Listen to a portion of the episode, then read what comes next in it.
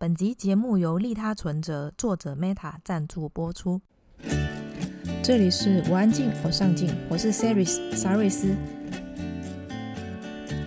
我安静，我上进是一个专为内向者打造的 Podcast 节目，在这里我们分享多元面向及有趣的故事，和你一起探索人生的可能性，帮助你重拾热爱的事物，并活出你想要的样子。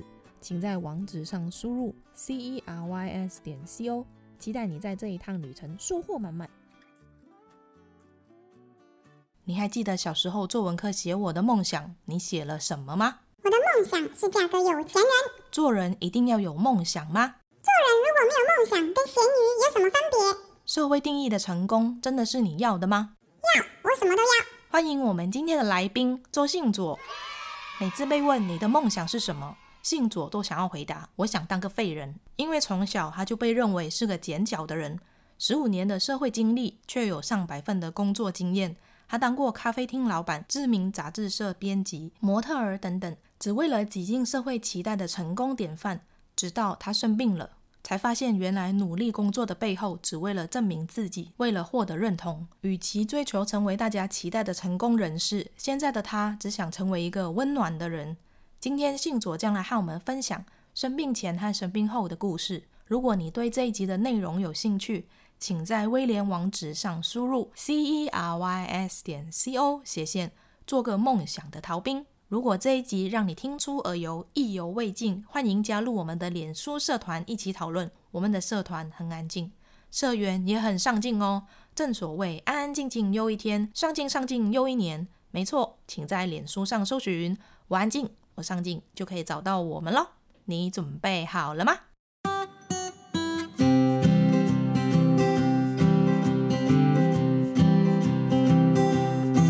？Hello，大家好，我安静，我上镜的听众朋友你好，我是周信佐，名字是信佐，那个姓氏的部分是姓周，不是姓佐，有时候会被你知道直接讲话会被误会。我有一次说，就是他们朋友介绍说这位是姓左，他们说哦，左先生你好，我说不是，我姓周，他们说姓周，左姓周，我说不是，是周姓左。我还真的没想到，好好笑啊！常常被误会。在名为人生的旅途，做个梦想的逃兵，是我第一本个人作品。那目前我都是以专案的方方式在承接工作，主要承接设计、文案跟新媒体行销这三个类型的专案工作。好，我要先跟你分享一下，嗯、其实，在阅读你这本书啊，我差点以为我在看一本写真集。你的书让我很害羞啊，那个整个屁股就在我眼前，而且我没有办法专心阅读，我必须要拿另外一张纸挡住，我才有办法专心阅读。我没有收到其他读者也提出这个疑虑，这个部分真的是要跟大家就是说个道歉，因为你你这么喜欢看书，其实你知道纸本纸本书籍在目前的市场里面是不够像过去这么热销的嘛？对，那用这个来那个吗？没有，应该说呃，毕竟就是这是我第一本书，那我觉得那个时候出版社他们虽然想出，但是他们也没有自信。那我本身也不是一个非常有自信的人，社群媒体上通常都是有一些照片，follow 社群媒体的人，他们不，我们没有办法分析他是从文字来的还是从照片来的，哦，所以在这样子不确定的情况下，出版社就会想要把两个放一起放进去。那那个时候我们找的这位摄影师是人良土物，就是我觉得人良土物他在，我觉得他他有他表达故事的方式。嗯，所以我我觉得那时候要写这本书的时候，第一个时间想到的摄影师会是他。那只是因为人良土物它有一些比较露骨拍摄的强项，所以可能那天拍一拍，就是也有拍穿衣服的，也有拍到没有穿衣服的。那我觉得这个东西是出版社始料未及的东西，就是说没有预想到会影响大家阅读。可是这个。必须要请读者见谅的原因，就是因为第一本书很很很很难肯定到底会怎么样有一个销售的过程，所以必须把这一起放进来，然后满足不同市场。但是我们已经深刻的检讨了这件事情。下一本书，下一本书的时候呢，我们就会把这这两件事情分开。其实我觉得照片是还好，只是我真的是没有办法去忽略掉你的胸肌啊，你的腹肌，我就一直看，没有办法专心。我我从来没有想过，我在很认真在看书的时候，会突然出现一个裸男。这实在是文字有收获，然后眼睛也一直不断的在吃冰淇淋。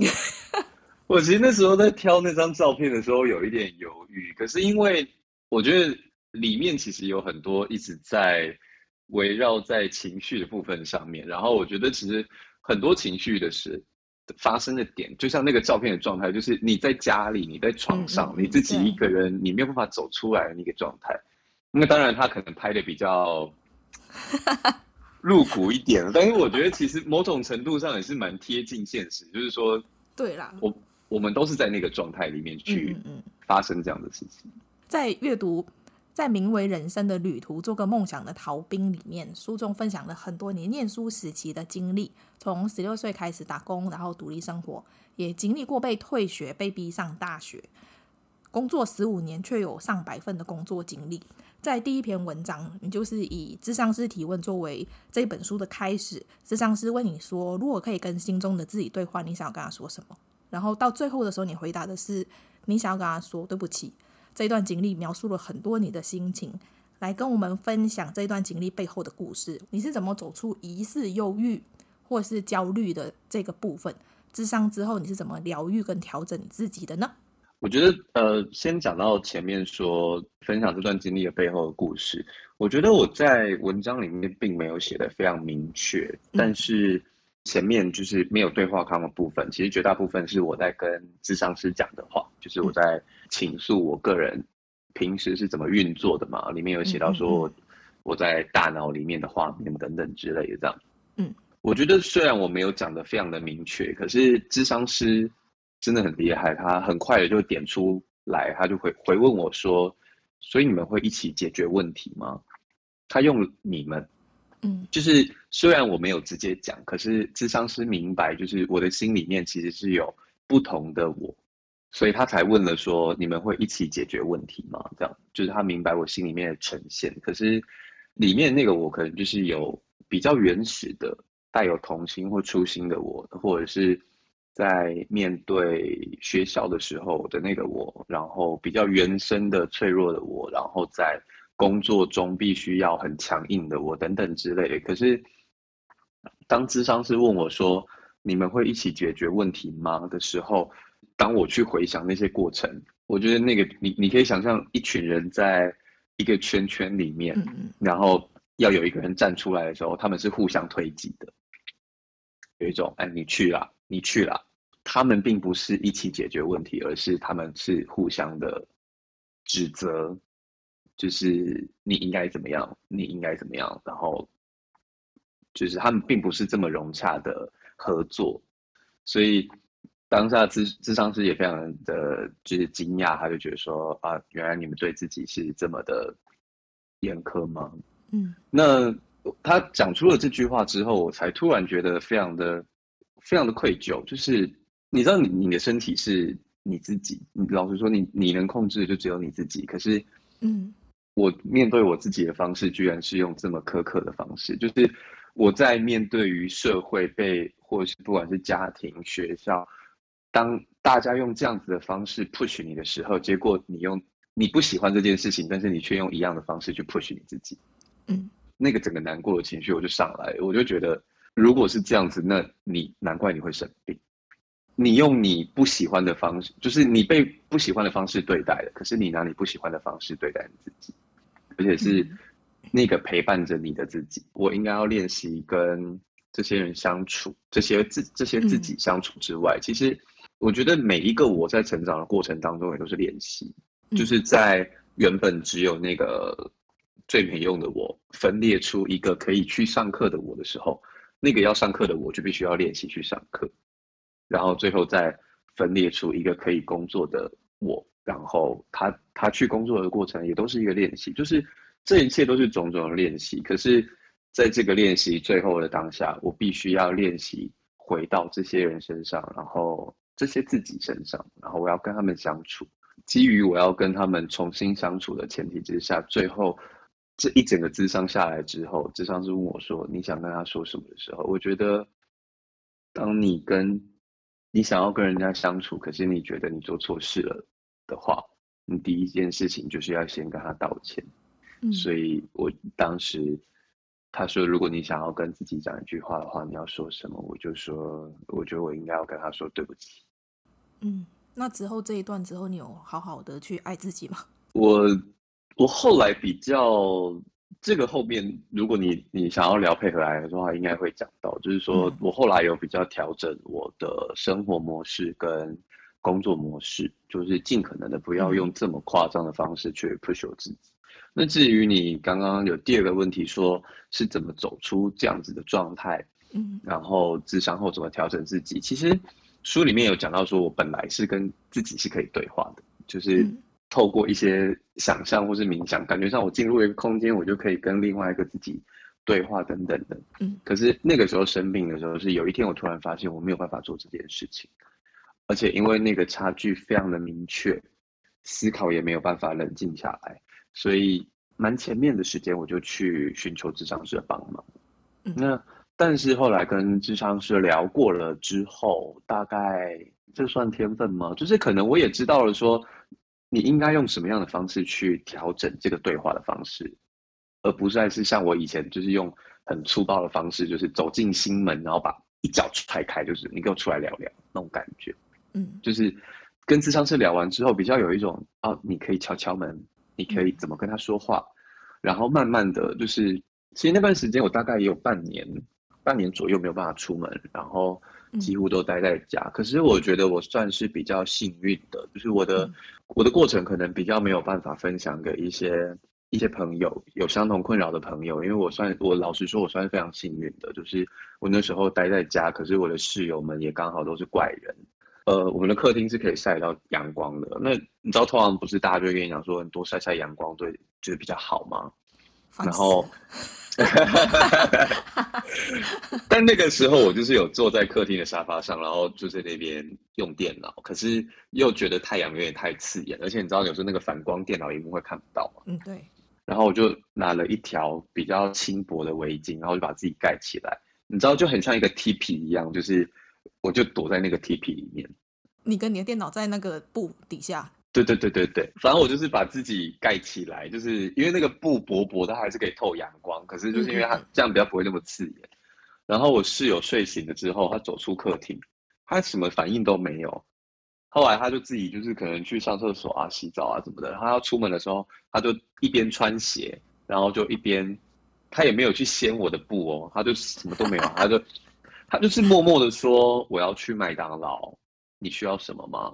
然后我就说，我想要大薯跟大可，你知道怪得很刚好，就是他们没有给我任何的压力，然后他们也不会问我说你怎么了，你还好吗？你怎么样？就是他们就是很单纯的，就是要去买饭的时候问说你要不要吃，然后对，然后我就在家里待了这么长一段时间，然后试图用咨商师跟我说话的方式，然后重新跟自己对话，然后也慢慢的去。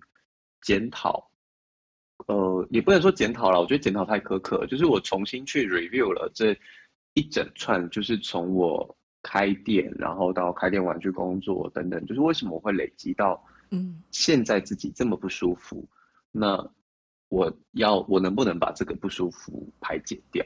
嗯，那后来慢慢的、慢慢的，我觉得也许也不知道跟季节有没有关系。因为我说老实话，我没有看那么多次的智商师跟医生，所以我刚刚一直有强调说，我觉得我的经历很难分享给有相同经验的人。我算是幸运气非常好的，然后我在家里待了半年，然后跟自己沟通，然后慢慢的，我觉得不能说正常，就是比较缓解的状态。对，但我我我觉得另外一个呃运气好的部分是，因为我刚好那一段时间的工作都是比较阶段性的，就是可能。一进公司，他们可能是新创公司或什么的，然后因为我我做过的工作比较多，可以同时跨很多的部门，所以我可以进那个新创公司帮他做快速的统整，然后 SOP 的规划等等之类。就是我通常电脑带进去，也没有人跟我交接，我就直接开始上班。当然，可能进去之前要先跟那个老板谈好，说他到底需要的东西是什么，嗯、他需要我帮他什么，那我就我就自己去帮他安排好。那可能做完阶段性任务之后，我就会离开，可能通常就是半、哦、半年左右就会做完了，就会离开。那像这样子的专案，其实单价可能就稍微高一点，所以我在生病的那段时间。其实刚好结束了一个专案，然后因为我每天足不出户，我也花不到钱，所以我那那个半年其实没有太大的经济压力。我说老实话，嗯嗯、我觉得这是一个差别很大的事情。他们其实可以跟我一样，跟自己沟通，做身心的调整，可是他们没有办法做到的原因，是因为。他们有经济上的压力，他必须要出门上班，可是上班就会再累积更多的压力，然后他就为了要压下这个压力，他就要看更多的医生，然后控透过药物去控制自己的情绪，然后，可是，在这样子的过程当中，他晚上回到家得到的那个反作用力是更大的，嗯，所以他在一边工作的过程当中，他比较难缓解。但是我运气比较好，就是我刚好那个时候拿到了一笔结案的费用，然后待在家里半年这样。这一段时间之前，有哪一些事情让你这么的负面情绪这么多，然后没有办法去面对人群？就是有特定的事情吗？还是还是一直不断累积的？我觉得我这句话讲出来好像 会得会会得罪很多人。那你说说看。你有看过一部电影叫《穿着 Prada 的恶魔》吗？有。我那个时候在 Paper 上班的时候，活得有一点像，有一点像故事的主角。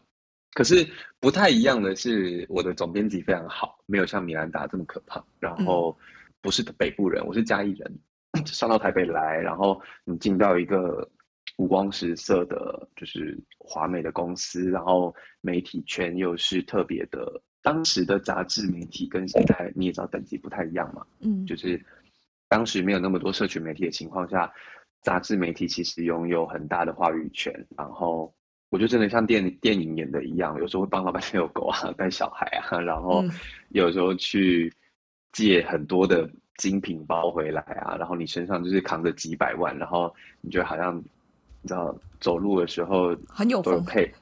对，好像都有配乐，然后就是在那边踩着轻盈的脚步，这样好像你很厉害。可是你知道，实际上这些东西是 maybe 我三年不吃不喝我都买不起一个包。可是你知道，你做这个工作，你就是要把自己打造成这个样子。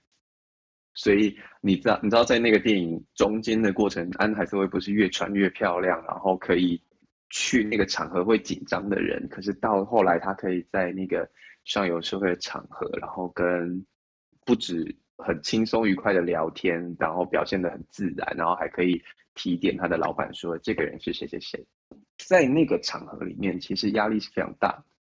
然后就为什么我讲说，我感觉会得罪很多人，就是我还是有很多公关的朋友，那他们如果听到这一集，就想说啊，原来你来我们家开幕茶会这么压力大。你说我我背了几百万的东西在身上，我能压力不大吗？对啊，你知道我有一次去某一个品牌的那个开幕酒会，这样旁边就有一对男女在聊天，这样，然后那个男生就称赞那女生说：“哎，你今天穿的很漂亮哎。”他就说：“六十万哦。”然后那个女生就说：“八十万。”然后就做了一个就是。身体曲线的动作，然后他就说：“光这鞋子是多少钱？什么什么什么的，你知道，就是那个状态，你就你就想说，啊，那我我离他远一点，很怕，你知道，远啊，等下有人如果撞到我，酒泼到他身上，哇，那不得了。可是你知道，就是我觉得我我不是要攻击，或者是说切分那个有钱人跟没跟不够有钱的人中间的境界或什么之类，可是那个本来就不是我们的。”常去的地方嘛，我们说老实话，就是每个人有他自己生活的能力跟界限在。我有一些朋友喜欢就是东省西省去买名牌包或什么，就是每个人有自己选择的条件。可是我们的选择生活的方式是比较中间的，嗯，就是不不到那个地方去。可是我们有时候为了工作，我们必须那时候那个时候做杂志，之所以要去借包包，就是因为要。例如说，我们要采访明星，帮他写那个封面故事，然后让他穿整套的名牌装，然后上去拍照等等之类的。就是你的工作必须让你做这些事情，然后你要常常去到这些场合，认识这些人。你知道这些场合待久了啊，有时候你可以感受对方的眼神啊、语调啊，嗯，甚至有时候你在那个现场。你即便不知道这个人穿的是什什么牌子的衣服，可是你看他的缝线跟他的面料，跟那个人整个人散发出来的气质，然后你就知道说啊，天哪，我跟这个人的距离就是一个大峡谷。你可以理解那个感觉吗？就是你明明在一个十来平的空间里面，可是你你觉得你自己跟大家都非常的远，然后你你甚至觉得不应该存在在这里。所以这是造成你压力很大的原因吗？我觉得其中一部分，因为我明明在这样子的场合觉得很辛苦，可是我因为工作的关系，我一直要前往这样子的场合，可是我没有办法离开这些场合，不是因为我贪恋这些五光十色的世界，而是我们接案子做的人，其实就是我觉得或多或少有一句俗谚，就是说人在人情在，你听过这句话吗？我听不懂。听不懂，人在人情在的意思就是说，嗯、呃，假设说今天你妈妈跟邻居的那个关系很好，嗯，然后妈妈就三不五时去隔壁借点盐巴、借点酱油什么什么之类的这样子。嗯、有时候妈妈不在家，你去隔壁什么的，他们还是会看着妈妈的面子，看着妈妈的面子帮忙你。这个就是人在人情在。一旦妈妈如果这个条件消失了，有那可可能隔壁邻居就觉得说啊，嗯，干我什么事？啊，这么无情？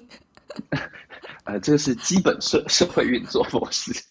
这句这句话里面比较没有那么绝对的面或负面意义啦，但是它的意思就是说，当人还在的时候，情谊就还在。所以你要做接案子的工作的时候，你难免就是需要抛头露面，你要。你要让大家记得你，大家在有需求的时候才会找你吗？我就是在生病之前，我一直 push 自己去这些场合，包含我有参加福伦社，你知道那个国际福伦社，你知道那个是什么？不知道哎。今天你你遇到一个什么都不知道主持人，一直不断在解释。你知道狮子会吗？我知道。啊，对对，福伦社就是像狮子会这样子的地方，就是也是一个一个。社团这样子比较刻板的印象就是里面都是有钱人嘛，嗯嗯。那那个时候我有一个朋友的介绍，在开店的过程当中，就是我去参，呃，被他带入了一个富人社。那那个社比较小，就可能压力没有那么大。可是，可是你在跟有时候要跟别的社相处的时候，你就可以发现那个差距。就像我刚刚讲的，就是嗯，就是这些场合都是一样的，不管是福伦社啊，然后。party 啊，酒会啊，等等之类，就是你在那个那那在你重复的进出那些地方，嗯、然后重复的在那里逃避，但是你逼你自己留在那个地方。嗯、明明明你不是这些人的一份子，可是你要打肿脸充胖子跟这些人说话。哎、欸，我在想啊，会不会其实你只是不喜欢跟别人有这么多的连接？也许你不是太适应很频繁的去。在出现这这么多人的场合，其实是我相我相信是，就是后来在缓解的过程当中，嗯，我其实也有问自己说，你是不是就不要再回到这个圈圈里面做这些工作？嗯，maybe 我去做一个很普通的上班族之类的都可以。我那时候就在这当中犹豫。当然，那时候有一些朋友可能就会讲说：“你做过这么多工作，你还是可以出去找工作啊！你你不要这么两极，要么就一定要到那个高度去，然后要么就到这么低的地方。”可是，我就跟他们讲说，我自己是做行销的，我很明白，就是你今天用不同的方式在看这件事情的时候，你会觉得我很有趣，会很多东西。嗯。嗯。可是今天，当如果我把这些东西写成一份履历，然后用。制式的方式去求职的时候，我是没有办法得到好工作。会吗？你有上百份的工作经历耶。可是这个东西对 HR 来说，他们会觉得你是一个没有定性的人，你可能没有办法帮助公司发展，然后你的专业不够明显。我刚刚不是说，呃，有时候我会去帮忙新创公司，然后半半年整理好一些东西，然后就离开了吗？嗯，其实通常大家也会问说，那你整理好为什么？如果这个公司前景这么好，然后你也帮他打造了一个好的框架，嗯，你为什么不留在里面上班？为什么不的原因就是，你知道这绝大部分也是台湾老板很难走出来的地方。他们在遇到困境的时候，就会想要找我这种失控的人，他觉得是解药。可是当他公司走上了一个轨道或者是一个进步的道路当中的时候，他就会觉得我这种失控的人是毒药。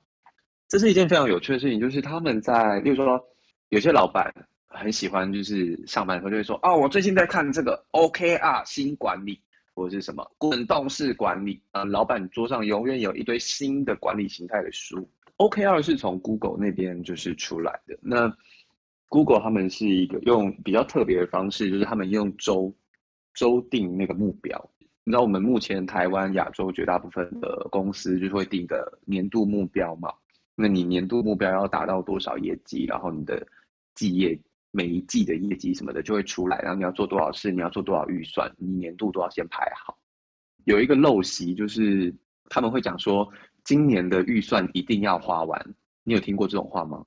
我我有听过，有一种是他如果没有花完那个预算的话，他明年就不会批这么多给你。对对，是不是？这个东西就显现出亚洲区域对于年度计划这件事情的强硬度很高。可是这是一件不合理的事情，就是明年会发生什么事情？去年也不知道今年会发生疫情啊，我怎么知道我今年的行销预算要拨多少？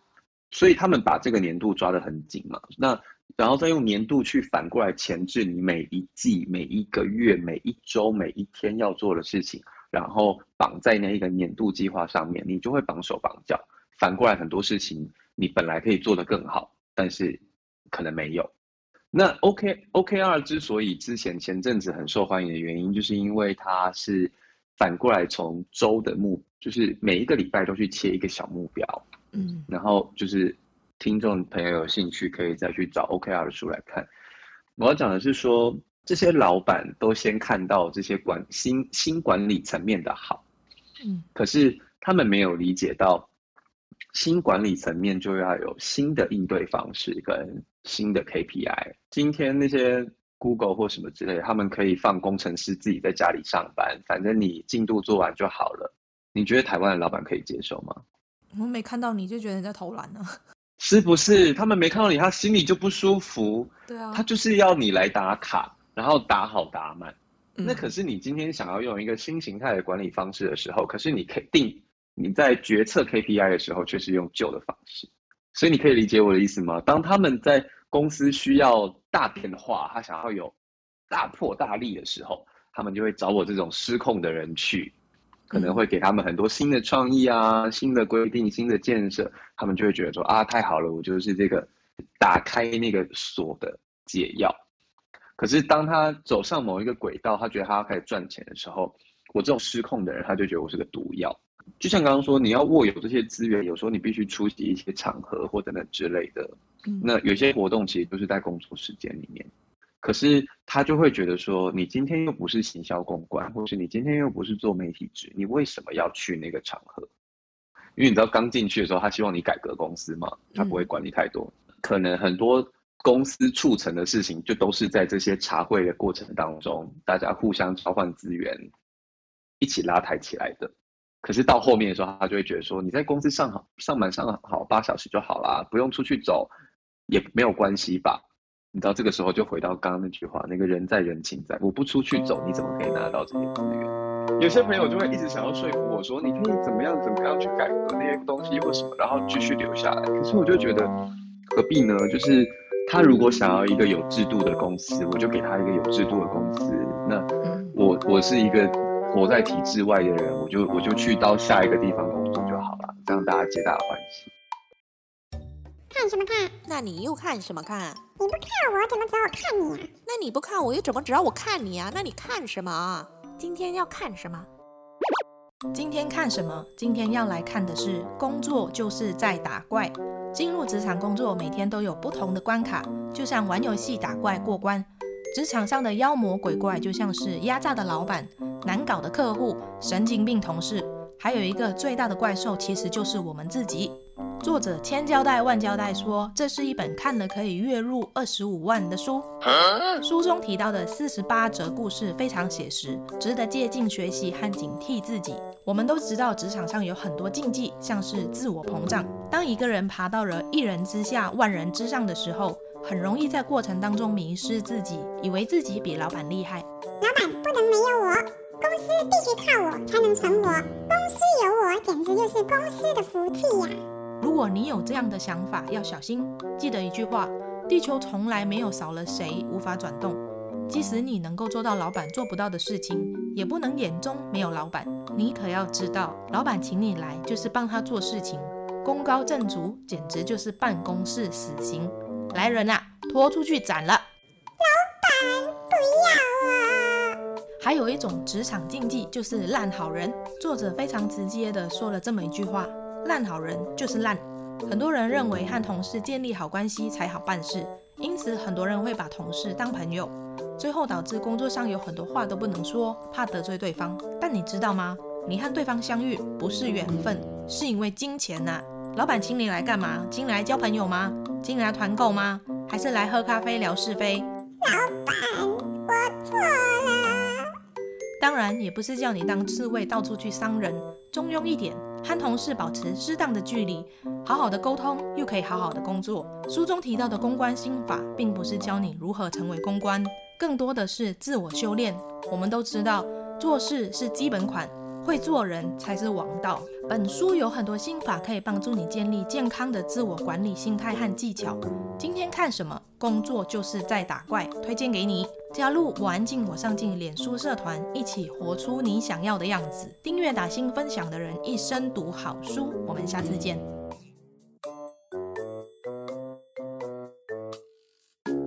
那我们现在来聊一个你在书中有讲到，我比较有感觉的配合癌。因为你的书感觉是你一直不断的在检讨你自己，然后你很没有自信的时候，就会很潜意识的去想要讨好别人啊，配合别人，不好意思也会去接下原本不是你工作的工作。是什么样的事情让你发现原来自己有配合癌？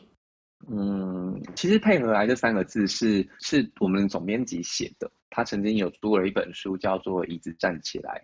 那椅子站起来里面都在讲配合癌的事情。我觉得那个时候，因为在设计公司学的比较多嘛，嗯，然后我可能对于学校就有一点抗拒，而且我觉得那个时候的抗拒的成分很多，就是包含我要自己工作支撑我的学费，然后在台湾念设计又非常非常的贵，所以我那时候过得很辛苦。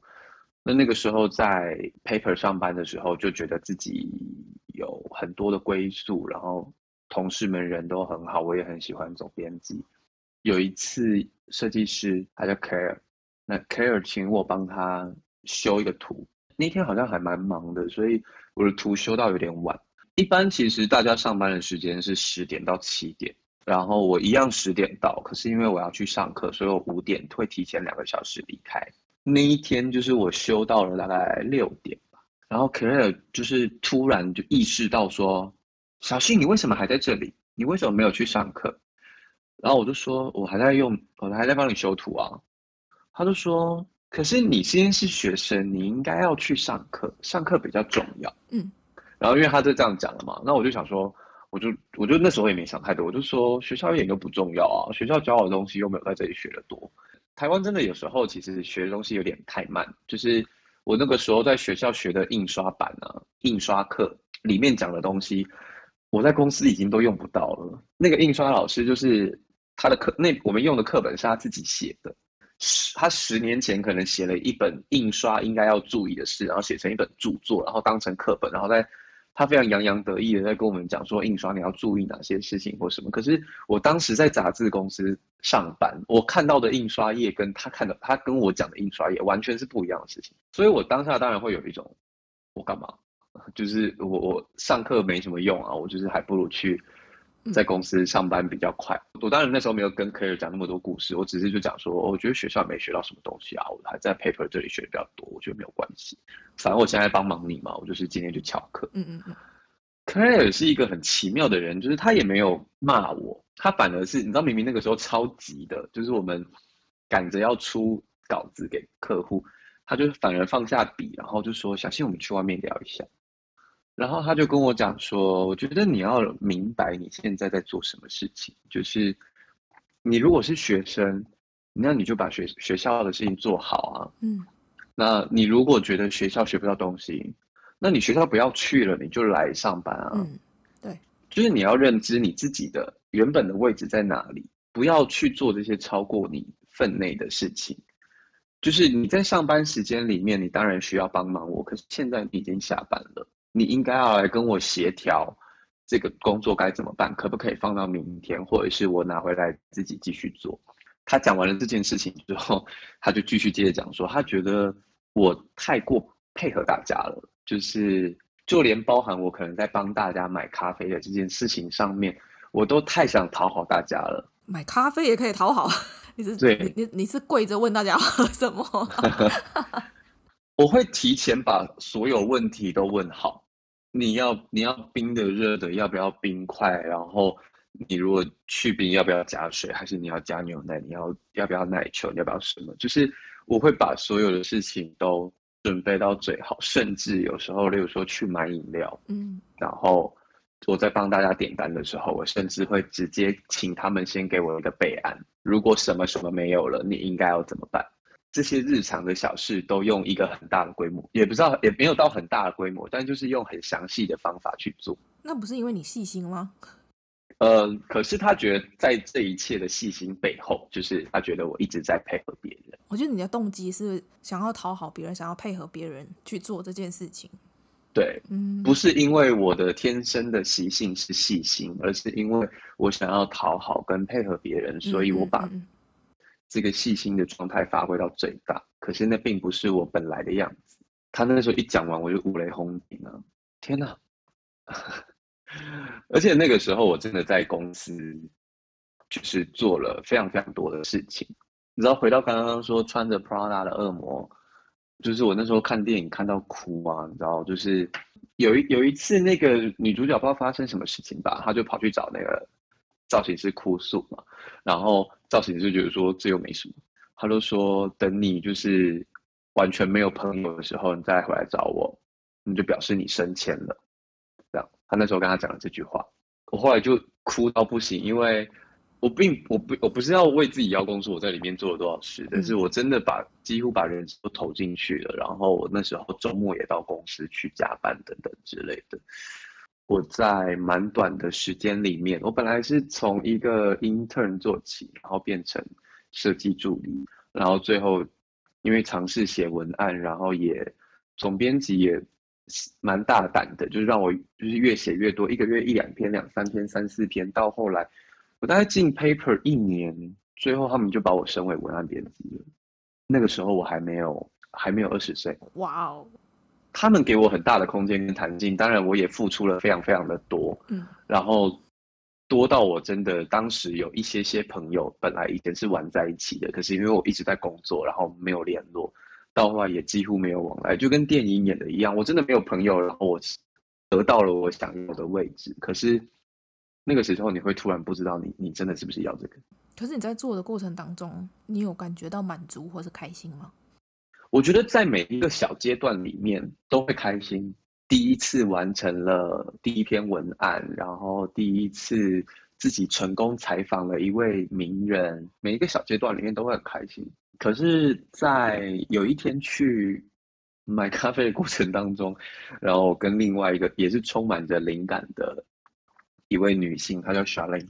我在跟 Charlene 去买咖啡的过程当中，吃完饭去买咖啡，然后有工同事要离职，总编辑就会说啊，我们来办一个欢送 party 啊，这样什么的，然后然后我就去筹备嘛，订包厢啊，然后订食物啊什么的，嗯、然后我还跑去买。奖状的纸，空白的奖状，然后我就自己排版啊，然后就写说什么感谢某某某什么什么付出，我就做的真的很像一张奖状一样，然后就直接在公司的印表机要把它印出来，然后当天就带带去活动，现场拿出来给老板签名，就是给老板惊喜，然后也给那个离职员工惊喜，就是哎可以做一个纪念这样子。隔天我们去买咖啡的时候，小林就在讲这件事情，然后就觉得啊，那那个奖状很可爱这样子。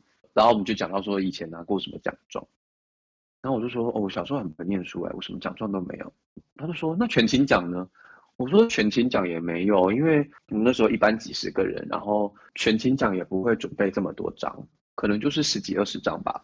前几名优秀的学生开始发嘛，嗯，那我这种吊车尾就不可能会拿到，所以我从小到大我没有拿过任何的奖状。有啊，后来你不是有一个那个叫什么跑步？对，你知道那个就是在于台湾大人的眼中那是另外一回事，你知道他们就会讲讲一些很冷淡的话，例如说再会跑有什么用？你可以跑到几岁？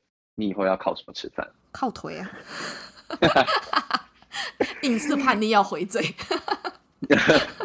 反正那个时候我就跟小令说：“哦，我没有拿过任何的奖状。嗯”我有一，然后我就说：“哦，我有一次小时候去一个同学家，好震撼！然后一走进他们家门啊，就是有一面墙，全部都是裱框的那个那个奖状，这样，然后就是各式啦，真的啦，真的真的，当然当然不是全部都是他的，有可能有他哥哥的什么，但反正一整面墙都是裱框过这样。”小令就说。那也没关系啊，他就说，虽然你名字没有印在奖状上面，但是你现在名字已经直接印在杂志上面。你想想看，你以前那些同学谁做得到这件事情？对啊，我就说，哎、欸，讲到杂志啊，然后我就说，我跟你讲，上次啊，我回回嘉义老家的时候，发现一件事，然后这是什么事？然后我就说，那个就是洗碗槽旁边啊，我妈妈就是会就是有一个平台，然后她会垫很多的报纸在底下，然后就是那些。碗盘洗好之后，下面就可以吸水这样子。然后有一次我回嘉义的时候，就把那个锅子拿起来想要煮东西的时候，就想说：哎，这家报纸好厚哦，磅数增高。你知道那个职业职业病使然，你知道吗？我就把所有东西拨开，想说看是哪一家报纸。哎呀，就是 P Paper。我爸我妈妈把做，因为他们以前都会讲说不知道我在干嘛，所以我就会寄一本杂志回去，想说给他们看，让他们知道我在干嘛。结果我回家的时候，发现他们拿来垫锅子，而且不是热热的锅子，你知道，就是如果你只是垫一下热的锅子，嗯、那个书还是好好可以拿来看。就是它垫在那个就是沥干的锅子底下，所以它全部都是吸饱了水，然后黄黄皱皱，你已经看不到那些字在讲什么东西。他们可能也看不懂吧？对啦，可是应该说，后来我当然可以体谅他们，说他们对这件事情也许看不懂，也许怎么样，嗯、但是可是。可是你知道那个那个对比很强烈，就是说，难道难道今天那个我那个同学他爸妈就看得懂那个奖状？你知道那个奖状不也就是一张纸？不能这样讲，你那个杂志有够厚，我跟奖状一张而已啊。可是他裱框哎，他裱框裱起来比我的杂志还要厚哎，他挂满了整个墙，就是单纯当时那个强烈。可是我自己其实那个时候觉得很好笑，嗯、我就说，你看人家就是爸爸妈妈把那个就是奖就是奖状贴在墙上，然后我爸妈把我妈把我锅子拿去，把我那那个杂志拿去垫锅子这样，嗯、然后说不怪我就说不过没关系啦，物尽其用，这样也好这样，我就想说，你知道就是至少他们不是直接把它丢掉什么的，嗯，结果那时候小令就直接就拍着我的背，然后就说怎么会没关系，我懂。然后我就突然就站在原地，我就定格，我就突然就意识到说，对啊，怎么会没有关系？就是关系大的，就是我为什么要每个月特地寄回去给他们？嗯，我我这所有的举动，我觉得这都回到那个讨好的状态上，就是我或多或少还是想要讨好我的爸妈。嗯，因为我以前不会念书，他们我觉得他们比较爱我的哥哥姐姐。我希望他们现在可以看到我不一样，我在做杂志，然后就是我从一个实习生变成了一个助理，然后再到了一个文案编辑。嗯，可可是他们完全没有办法理解这件事情。当然，可能我没有讲，但其实我在书的序就有讲到说，在后来我开了一家店之后，我在管理员工的过程当中，就有一种育儿方知父母恩的感觉，就是我好像可以体会。长辈或者是老板或者是父母的很多的心情，所以其实，在书里面我是可以把它写得很两边的，就是我可以同时写出父母当时应该是怎么想的，跟我是怎么想。可是后来我把我还是回到原本的这个状态，就是说，因为我觉得把这两边摊开来是没有意义的。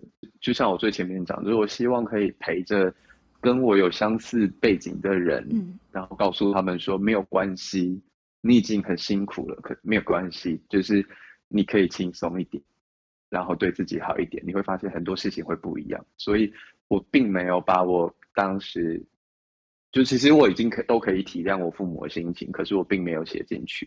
就是这个在序里面就有提到，包含说，其实在我他们在逼我去念大学的时候，我就选了气管系、企业管理系。结果我爸爸那时候听到的时候就说：“呃，选你想做的事情就好了。”你知道当时你本来是期待一个被称赞的，毕竟你选了一个他想要的东西，你想要被称赞，然后当下就有一种我又被否定了再一次，然后我就自己整个人掉进去。可是当然。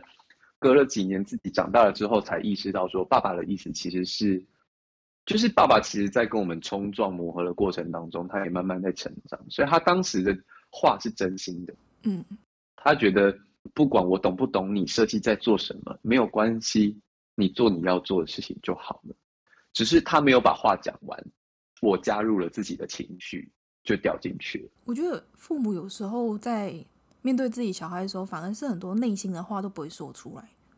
对，可是我觉得这很为难啊，因为，呃，他们在成为父母之前也有也没有说明书可以。对啊，刚刚你在分享的过程当中，让我想到我那时候来台湾念大学也是有类似的事情。我那时候考到前三名就有奖状，然后我就印了那个彩色的那个影印，嗯、然后我就寄回去马来西亚。就是炫耀一下，说就是因为我我从小成绩非常不好，所以我就很认真的来台湾要念大学，然后我就考了前三名，我就想说他们应该为我很高兴吧，然后我每一个学期都寄回去给他们这样子炫耀一下，你女儿在台湾就是念书很厉害。那他们有反应吗？他们一直都没有任何反应哦，我只是每次打电话回去的时候，哎，有没有收到？他们说哦有啊，有收到这样。我想说明明有写中文，你是看不懂是不是？因为还有英文有中文，我想说。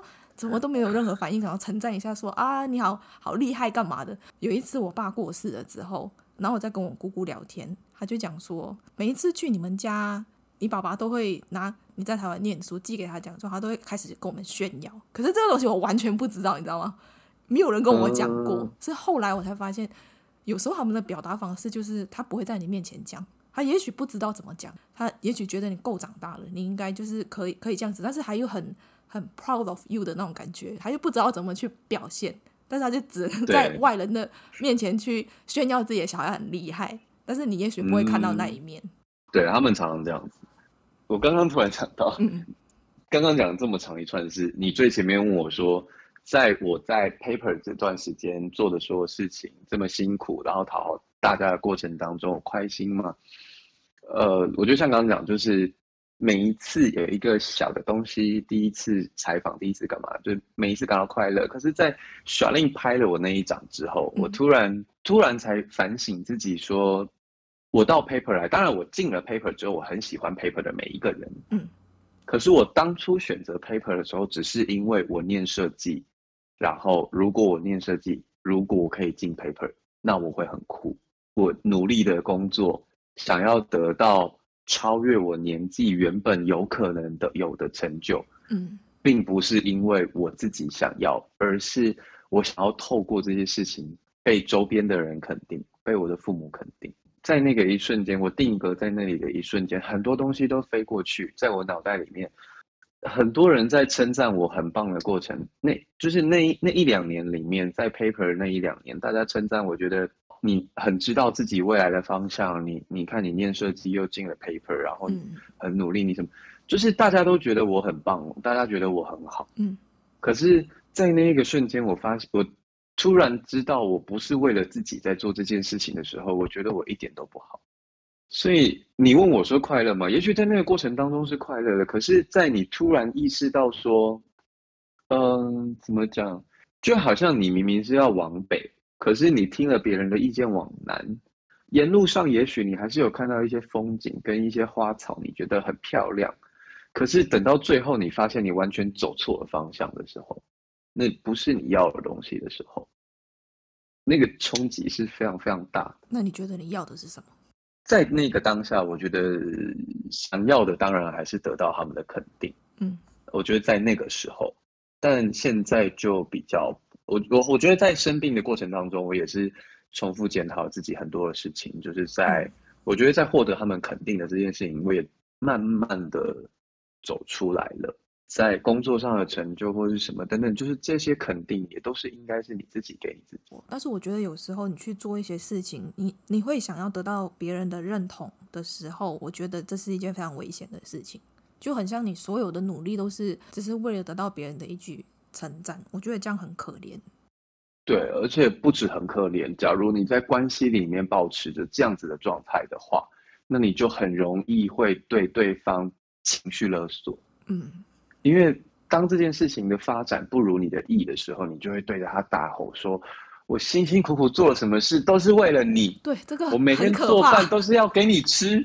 这个太可怕了。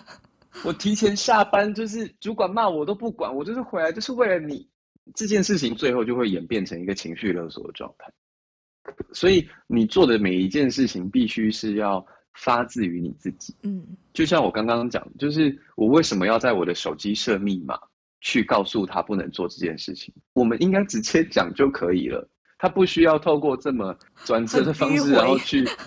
对啊，就是他应该要知道说，他应该要有他自己的生活，他不应该偷窥我的生活。嗯、然后我也不会去拘管你的生活。我现在的对象每个礼拜都会去夜店，嗯嗯，就是跟他的朋友喝一杯。一次问我说可以去，可可不可以去？我都会说你不用问我，你可以去。你应该要有你自己的生活。当你有你自己的生活的时候，你回来的时候，你就会跟我分享你今天发生了什么事情。嗯嗯。可是，当我们今天每天都黏在一起，然后你每天查清知道我要去哪或什么的，然后最后我们两个人在吃饭的时候，我们可能就只能看着桌上蚂蚁在爬。你 你这实在是太有画面感了，是不是？因为我今天发生什么事情，你都参与了。你有什么好跟我聊的？啊、我们都在看同一片天空，有什么好讲的？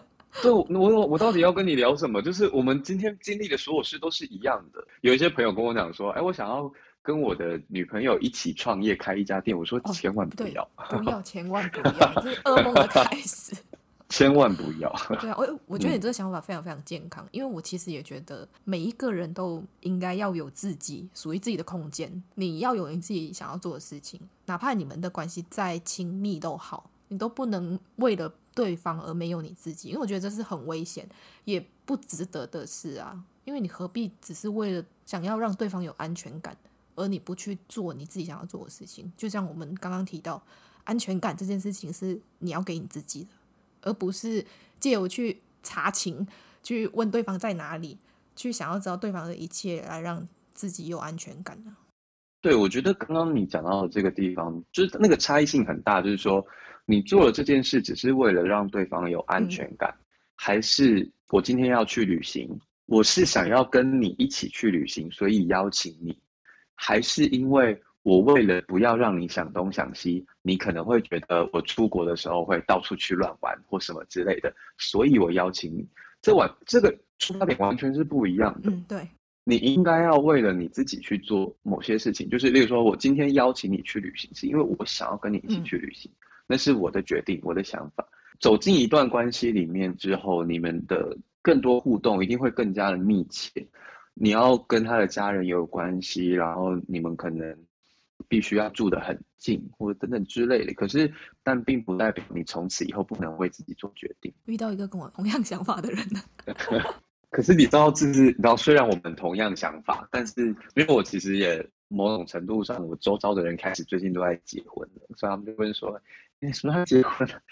我就非常的尴尬，就会觉得说：“啊，不是我不想结婚，可是因为。”你知道，我我我相信很多听众朋友在听到这里的时候，他们可能也会觉得认同，他们觉得感情应该也要这样子。可是这件事情做起来并不容易。其实有时候被问到说你想不想结婚的时候，我都有点为难，我想说不是我不想结婚，但是我不太适合这个社这一个社会里面的婚姻框架，我不符合这个社会对于婚姻的期待。我只是单纯觉得结婚这件事情对我来说是形式。老实说，我觉得两个人在一起是两个人的事，但是我知道很多人不认同，因为一旦结婚是两家子的事，嗯、我就不喜欢这种被被搅在一起的感觉。如果因为这样子的话，我就会不想要结婚，很任性。我觉得另外一方面是因为像我们这种人把交往看得很重，对，就是我相信你在。暧昧到交往之间的那个定义也是抓得非常的精准，所以我觉得某种程度上，像我们这些人，就是交往对我们来说就跟结婚没有什么两样。对啊，心理上已经认定那是结婚了。对，基本上你跟我交往，我就已经觉得我好像在跟你结婚一样。就是我把你纳入我的人生版图里面，就是我在做事情的时候会考虑你，嗯、就是这跟婚姻没有什么两样。我现在就只差。缺了那一张纸，然后可以帮你在某些地方做代理、做签字等等之类的。嗯、对，我觉得就是这个差异，一方面也会让我们觉得说，为什么我们要走入婚姻？这讲到最后，好像我们两个人都讲说，嗯，不要结婚比较好。最后的结论变这样。我觉得我们只是还没有找到结婚的理由啦。我觉得结婚需要靠冲动啦。就是可能那那一刹那，我可能就是突然觉得哦，你怎么那么可爱，然后就结了，也是有可能。我每次讲到这里，他我的朋友也都是说，结婚就是靠一个冲动。哦，对啊，我在等嘛。对啦，说不定哪就是说不定哪一天我也会冲动，但是截至目前为止，对我来说，我是没有知道说为什么要结婚啦。对，我们聊得好远了，怎么会跑到结婚这里来呢？赶快拉回来！你你虽然说自己是一个梦想的逃兵，但是我觉得你反而很勇敢，而且你也很了解自己，因为你从很小你就知道你自己喜欢什么，不喜欢什么，然后只是那个环境没有办法允许你去做你自己，也许你也还没有到那个程度可以去承担你想要做自己的后果，因为那时候还很小。我也很认同你书里面说的一句话，就是。生活里面最可怕的不是没有办法做自己真正想要做的事，而是你会去认同周遭的人去定义你是一个怎么样的人。你总是被大人认为注定要剪脚的人。什么是剪脚呢？剪脚是闽南话，嗯，闽南话叫 Q 稿。网络上有两个讲法，嗯，一个一个讲法比较正向的讲法就是说脚的脚的意思其实是砖块。砖头，所以比较好听的意思就是你的、你的、你以后的工作就是去帮人家那个搬砖头。搬砖头的意思就是你连盖房子的窍门都不知道，你就只是一个搬砖头的人这样而已。这是比较好听的方式。然后有另外一个比较恶劣的解释意思，就是说在盖房子的时候，有时候会剩下一些那种边边角角的砖块被敲掉的，或者是碎掉的。然后他们在讲剪脚，就是专门去捡这些东西的人，嗯，就是有点像在捡捡废物，然后你本身也是个废物的意思。像刚刚你也说过，你在 P Paper 上班的时候，很多人都觉得其实你的能力还不错啊，一直到现在你做了很多很多的事情。那你在过程当中是怎么发现原来你没有想象中的这么糟？然后社会定义的成功，因为不见得是你要的。你定义的成功又是什么呢？嗯，我觉得没有那么糟。这件事情也是在在我生病之后，因为我我做最多工作的时候，其实是我大学的时候。那个时候在很多不同的奇妙的地方打工，这样。嗯，那。那个时候要毕业的时候，老师会做就是职业规划嘛，就是会跟你访谈嘛，你未来想要做什么，你要走什么出路这样子。轮到我访谈的时候，老师就说：“嗯，你做过的工作应该全班同学做过的加起来都没有你多吧？”嗯，然后我就 干笑，我就说：“称赞吗？” 我就说应该是，然后他就说：“全班同学里面最不需要担心的人，感觉是你。”可是我最担心的好像也是你。如果你每件事情都要都可以做到九十九分的话，你有没有哪一件事情是想要做到一百分的？我当然知道他要问什么，可是我也非常的为难。我就跟他讲说：“老师，如果我知道那一件事情是什么，我早就去做了。嗯，我不用做这么，我不用做了这么多九十九分的事。我如果早就知道它是什么，我早就去做。然后。”老实说，even 到现在我都不是很肯定我自己要做什么。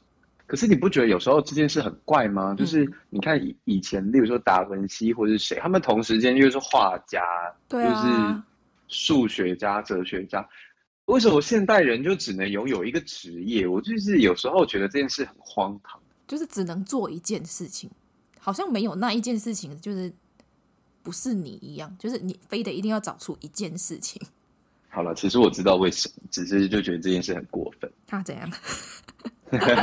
没有，因为这这个原因，就是因为就是我们演化成一个资本主义的社会，然后你知道这个社会就是个大工厂嘛，然后他们希望怎么样最好控制你的方式，就是希望你今天是一颗螺丝，嗯，他不希望你今天同时是一颗螺丝，又是一个螺帽，又是一个总开关。所以就像刚刚讲，就是虽然我是可能像大家讲斜杠青年，现在也很流行，嗯，可是你回到正正那个正规的求职场场域的时候，他们并没有期待你是这样子的。因为我现在已经开始慢慢期待了。有，我觉得我觉得那是分开的事情，就是他们只是想压榨你，但他们并不希望你 太有想法。哦，是啊，对，嗯，我认同这一点，他们不希望你太有想法。对。像老师，老师刚刚这样跟我跟我对谈的过程，其实在我十几年工作十几年的人生里面，是常常被问的。嗯，他们就会一直问说：“你想要做什么？你摸摸你的心，你想做什么？”啊，我摸到皮都要皮都要破了，我还是不知道。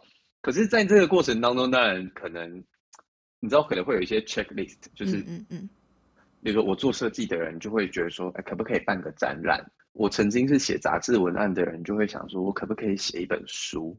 可能就是有很多这种小小的事情，然后开一间咖啡馆或什么什么，就是就是，然后我觉得环岛也是，就是这些小小的 checklist，就是可能在心里面，嗯，你就像那种电影演的嘛，就是现在如果你要去死了，你要把写下十件你想做的事情，嗯，就是我找我我可能找不到我那个人生一百分的志业，但是我慢慢的。一步一步，可能在那个每一次摸着心里的时候，就想说找不到，可是至少 maybe 现在有一件想完成的事情，我就去完成它。然后，当然每一个完成的过程当中都很开心，可是那个开心就是有一点像你今天上班很累，两个月没有休假，然后你出国去日本玩，看了京都的寺庙，然后你也很开心，然后一回来，然后一摸到电脑，你就觉得说啊，我又要上班。你在快乐的过程当中快乐，可是你如果没有真正的休息，嗯，那个快乐用完了就是用完了。生病的那段时间，我有我有很多很多的时间可以跟自己对话的过程当中，我觉得以前除了就是像刚刚说讨好配合人家这种人的性质里面，其中有一个部分就是会羡慕别人。嗯，对。你知道我们台湾有一句俗谚叫做。吃碗内看碗外，就是别人的报纸总是比较好看的嘛。明明手中也有报纸哦，但是硬要看隔壁的。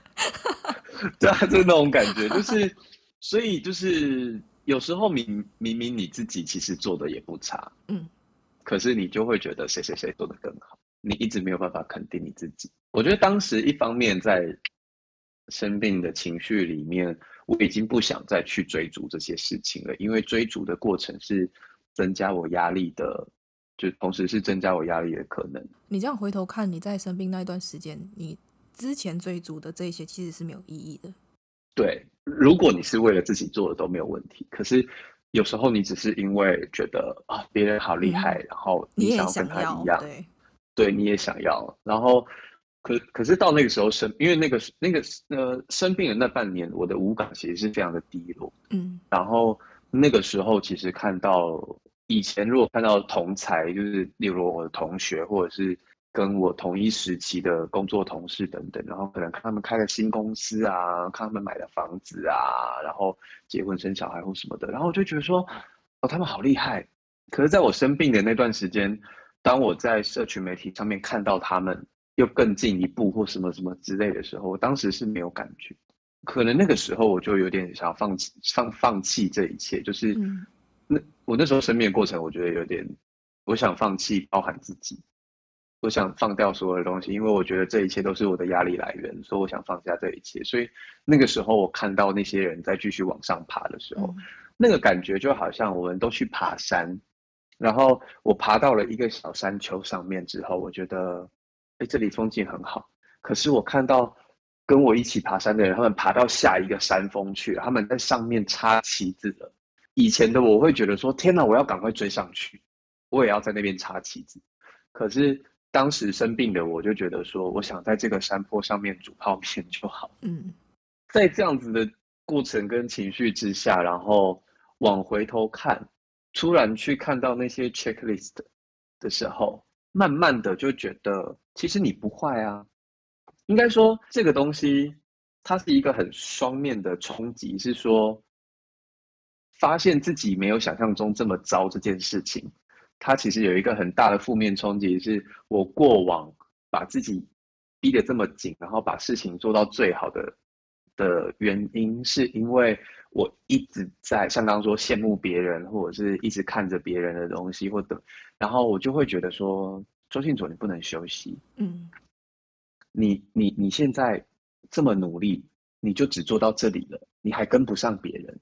你再休息，你就要再落后一大段了。你不可以休息。然后我是用这么负面的方式去推动我自己的，直到我做完那一些事情，慢慢的、慢慢的，我觉得心里其实也知道，或多或少知道，就是说，你看你完成了一件事情、两件事情、三件事情，其实你好像没有你想象中的那么那么烂吧。就是慢慢的，你知道吗？然后就是那个不好的东西，嗯、就是不好的压力，就说，周信佐不准休息，周信佐不准休息的那个，嗯，那个压力，然后跟你慢慢觉得自己好像没那么坏吧，没那么坏吧，在在每一个打勾的过程当中，嗯、然后于是，在那个很不好跟很好的那个中间，他本来应该要达到平衡的，还没有达到平衡的过程当中。因为我失去了那个高压的推挤，然后我没有办法再承受我的工作，砰，我就爆了，我就开始生病。我觉得你在那一段时间停下来是一件好事欸，而且你有发现问题，就是你有觉得自己不妥，你去寻找智商的帮忙，然后也是因为这一这一个半年的停下来，去让你意识到你自己过去在做的这些努力，就像你刚刚说的，你不能停下来，一直不断的鞭策自己。然后你现在只能这样子而已。你也发现，原来你过去一直在追求的那一些，不见得是你真正想要。只是有时候是那种总是觉得自己不够好，然后看到别人怎么做的这么好，你就一直想要去追。然后你也不知道自己在追什么，只是单纯的觉得，因为他有，我也要有。那我觉得这个停下来真的很好。我觉得今天听众可能会有一点辛苦，在这里先跟大家说声不好意思，啊、就是好像。好像有点乱，就是一下讲这个，一下讲那个。可是我觉得生病这件事情就是这样，就是它就是一个打结的毛线球。嗯嗯。然后你就是必须要这边抽一点点，那边抽一点点，然后你就会慢慢的集中到这个地方去。然后这也是为什么书要从智商师的地方开始写，而不是先从我小的时候开始写，就是。这一切就是一个打结乱七八糟的状态，然后你必须一条一条线把它拉出来，然后你就会发现，其实他们捆在一起是有原因的，他们结打在一起是有原因的。嗯，就是我对自己的肯定的过程，反过来是把我自己拖垮的过程。可是那个是你应该要学习的地方。我认同了自己的好，却反过来减少了我对自己的压迫。然后，因为减少了那个压迫，工作压力把我压垮。可是，我们本来就不应该用这种方式去工作。嗯，而且你现在还很年轻，你这样就已经意识到这一点，所以还是好事啊。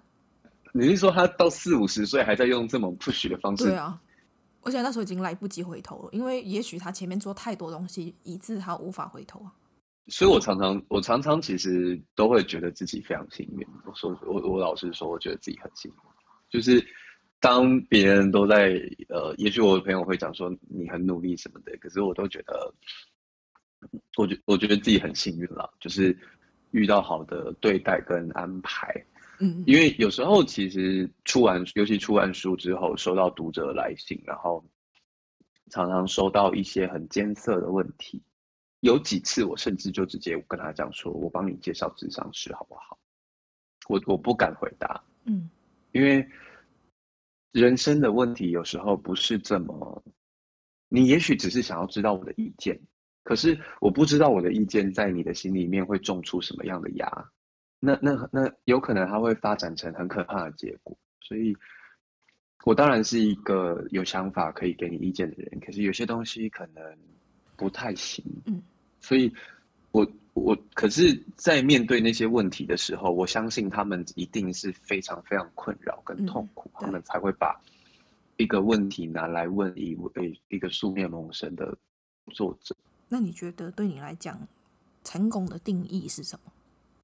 嗯，我觉得这个问题蛮好的，就是我我在书里面我自己最喜欢的那一句话，就是也被列为标题的那一句话，就是在成为优秀的人之前呢，我想要先成为温柔的人。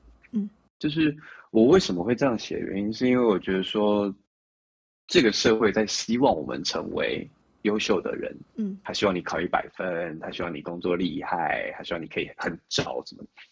可是小呃小时候算就说剪脚嘛，嗯，但是我不知道为什么，就是脑袋什么前额叶被打开还是什么之类，就是我我到台北开始念高中，就是念复兴商工跟大学之后，我的成绩开始变得比较好，我开始体验那些好学生的特权，甚至是像我刚刚说的，就是工作做到没朋友，然后爬到了你要的位置。嗯我没有伤害任何人哦，我没有踩着别人的头往上爬或什么之类的，我只是一直在工作，然后工作到什么都没有了，只剩工作了。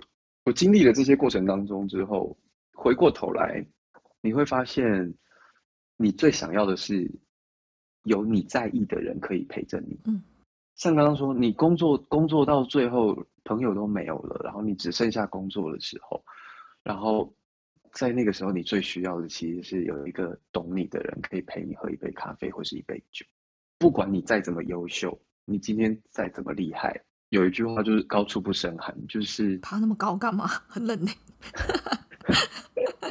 就是你，你到了那个高高点之后，嗯、你会没有人懂你，或者是你会失去相对某些东西，然后你会突然发现说，原来人是群居动物是有原因的。你你不要讨，你不用讨好每一个人，重点是那个爱你的人跟你爱的人，他不一定是你的家人，嗯、他也许是你非常好的朋友，或者是很懂你心灵的某一个人。嗯、我觉得最重要的地方是你要有能力照顾他，在他需要的时候你可以帮助他，在他需要的时候你可以陪伴他。嗯，这是一件非常困难的事情，真的就是。很多人以为说，啊，不就是讲讲电话，或者是我去骑个摩托车去他家陪他。你要获得多少的人生自由跟多少的财富自由，你才可以说走就走？你要具备多少的能力，你才可以做到照顾你爱的人的这件事情？这件事情非常不容易。那假设听众他现在很迷惘。不知道自己想要什么，你会提供他什么建议吗？我通常有一个说法，我觉得那这个这个想法是我在开咖啡馆的时候想出来的。开咖啡馆有有有它有趣的地方，你会有常客可以聊天，然后你知道其实咖啡随着每天的温度跟湿气的不同，你有点像要跟那个咖啡豆谈恋爱，就是你要了解他今天怎么了，然后。那个颗粒磨成不同的粗细，压那个压把的时候，你要压得多紧跟多松，就是你要随着天气的变化去感受它，然后去配合它。同时间，它每天就是一样，讲难听一点，我每天我每天早上就是早上九点起来，然后去买菜，买一些需要的东西。十点到店里开店，然后做前置作业，准备十一点多打开把店打开，中间找时间自己休息吃饭，然后到晚上十点多打烊，收完店十一点多去个夜市吃个东西，回到家洗个澡，然后可能我还要再做一点工作，然后到三点，然后睡觉之后隔天早上又是八九点起来，然后日复一日。然后可能我 maybe 周一公休，但是周一公休我可能就要去，比如说去银行，然后去一些你平时来不及跑的地方去买物料，去做什么去做什么。嗯、然后你每天就是这样，日复一日，日复一日，日复一日。然后你你如果把想把自己的日记想象成一本书，你的每一页长得都是一模一样的，除了页码。嗯除了页码每每一页都在跳之外，但是你每天都长得一模一样。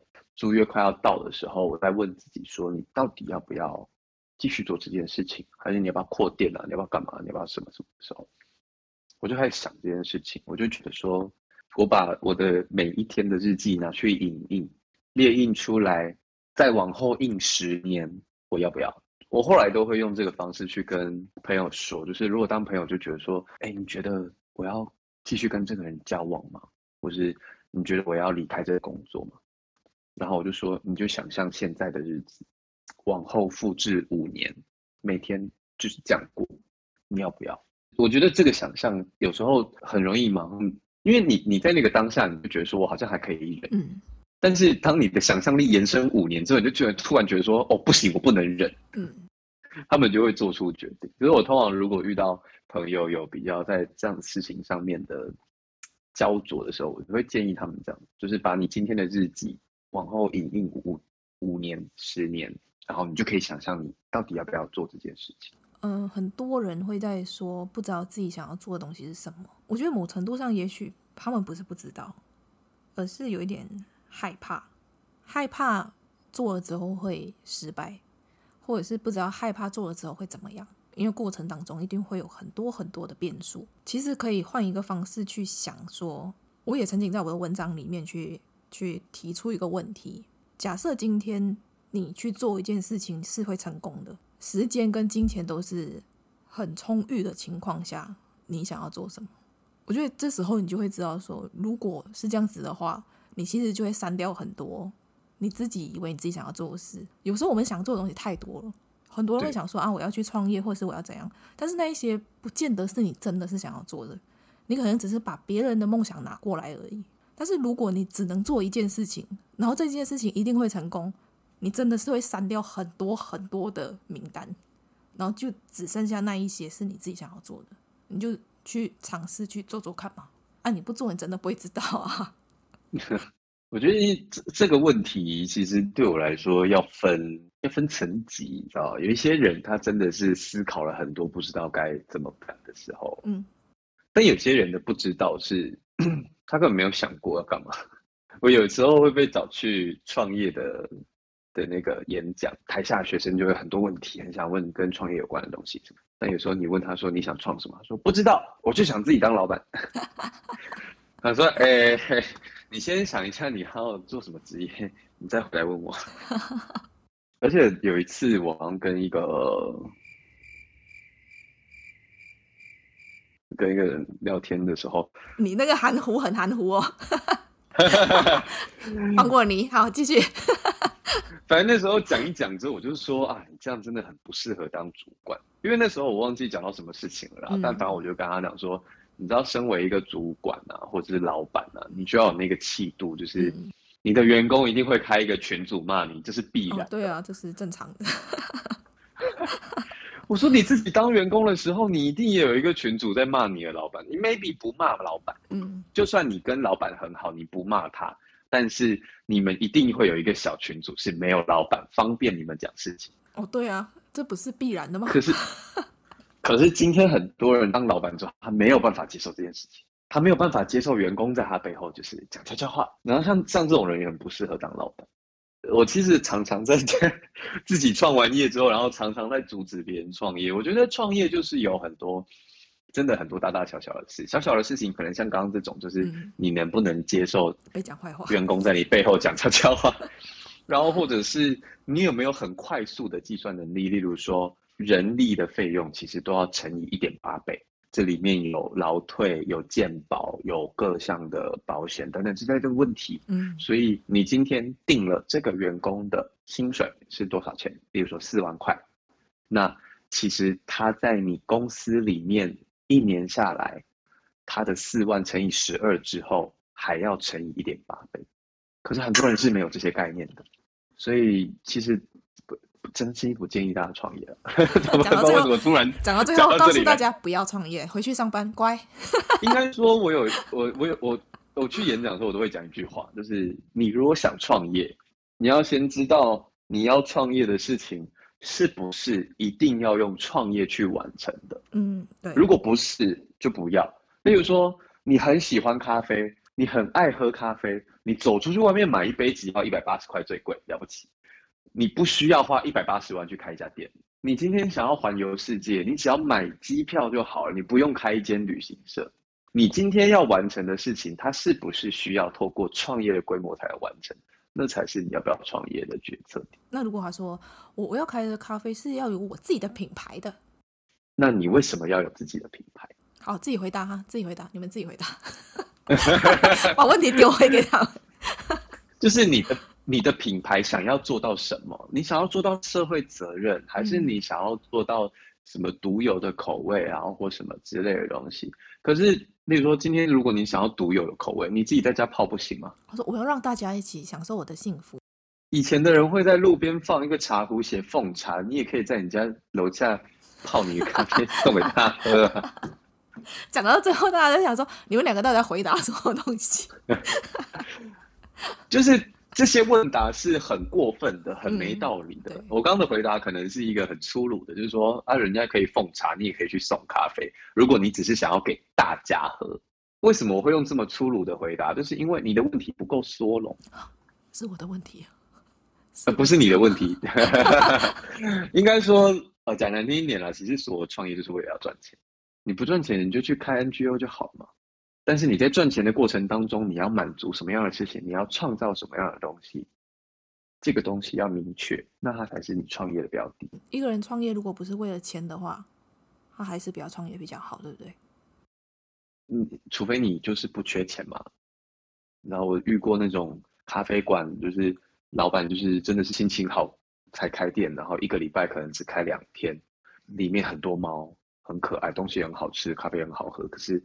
他那个状态，他一一整栋房子，一个连一个连一个月开不到十天，你觉得他赚到钱吗？他就是做兴趣的，他在享受人生。对，可是我们不可能做这种事嘛，所以如除非你能做到这个，不然你你开店就是要钱啊，你每天都要钱啊，每天眼睛睁开都是钱。好，小时我们以前工作最喜欢放台风假了，我那时候开店，台风要来我头就痛，我的食材要坏掉，我的房租还要继续付，员工的薪水我也要付，然后哇，那个。台风待越久，我钱就烧越多。我后来台风天，我还是自己去开店。有人吗？有时候会有。这是做心酸的。对。还还有要补充的吗？我觉得我今天都绕得好远哦，辛苦你了。你会不会剪得很辛苦？你到时候不要埋怨我，大刀给他剪下去就好了。我不会，我不会，我不会。好，最后一题。好的。对你来说，什么是上进心？哎，这个东西我就是没有，你怎么会问我呢？你哪没有啊？我过去我过去追求的也不是上进心啊，我只是想要被肯定而已。那我觉得我现在的生活，在我在书里面写下了说希望成为温柔的人之后，我觉得上进对我来说也不那么重要。对我自己来说的重点就是好好的对待我想对待的人，好好的做每一份工作。有时候，我相信大家在上班的过程当中，一定会接洽到一些厂商、一些客户或是一些顾客，让你觉得我这么认真上班，凭什么你可以不带脑出门？你真是有够直接。相信每个人都有这样子的感受过。那如果你有这样子的感受，那你就会知道，把每一件事情做好。就是难能可贵的上进心。没错，你这是说出所有有在认真的人的心声。对。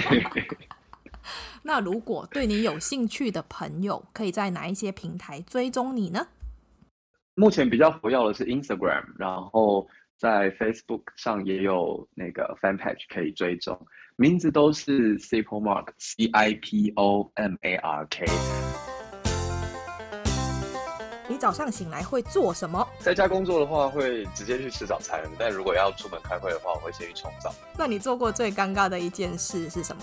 前阵子有一个工作是帮一个学会去找十二位男模特儿，他们想要拍一个公益月历。那拍摄当天的时候，因为我去帮忙，可是因为拍摄的场地有点暗，我整个脸盲，然后我还直接对着某一个模特儿叫错名字，可是超尴尬，因为那明明十二位都是我找的，然后我发来的人，我当下真的是超想挖个头把自己埋起来。你下次就用一个方法，就是说哦，我们下来点名，叫名字，他就会自己找到你面前。他们那天都叫不动啊，我那天就一直大喊说 Peter Peter。在哪？然后就没有人理我，我就他说哦没有哦，那我们就下一位，然后就得自己跑出来，没有办法。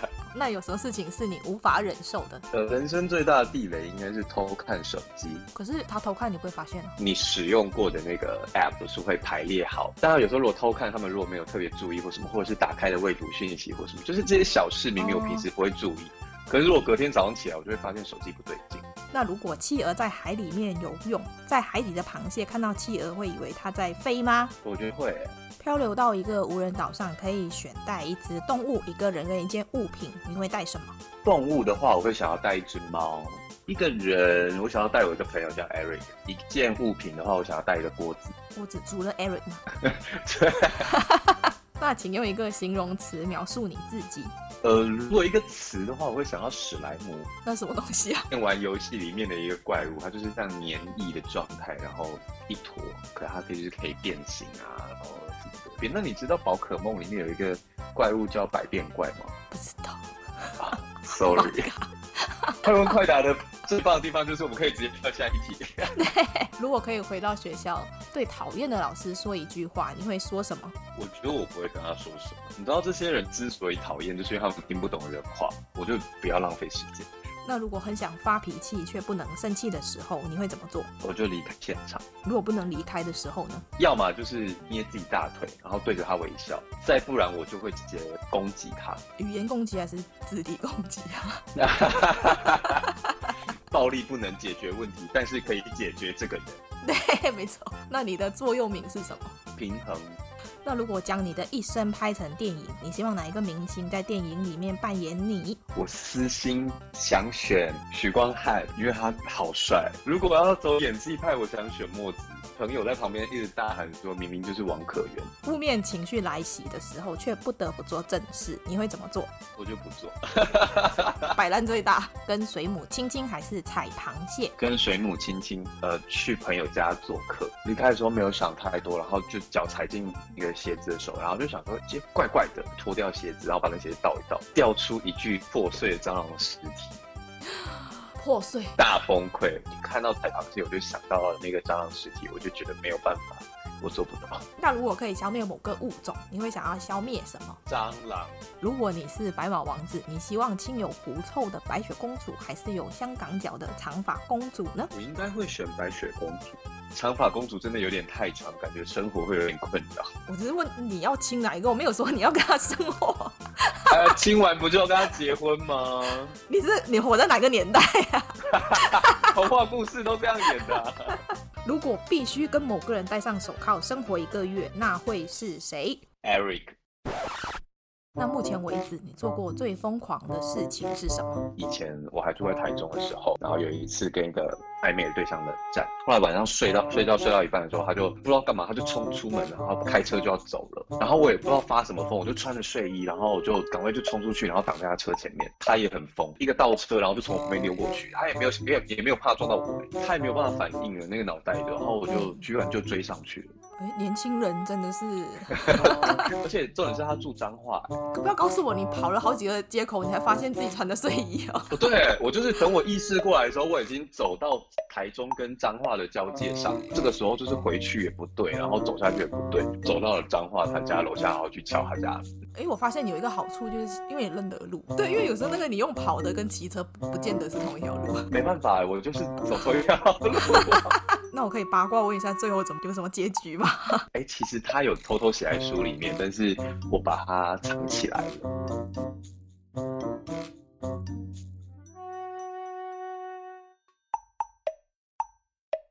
听说上镜的人都在听，我安静，我上镜。你喜欢这一集的内容吗？如果你喜欢我们今天的内容，请在 Apple Podcast 上面给我们五颗星，或者留言告诉我你的想法。订阅、打星、分享的人一生平安。那我们下次见喽，拜拜。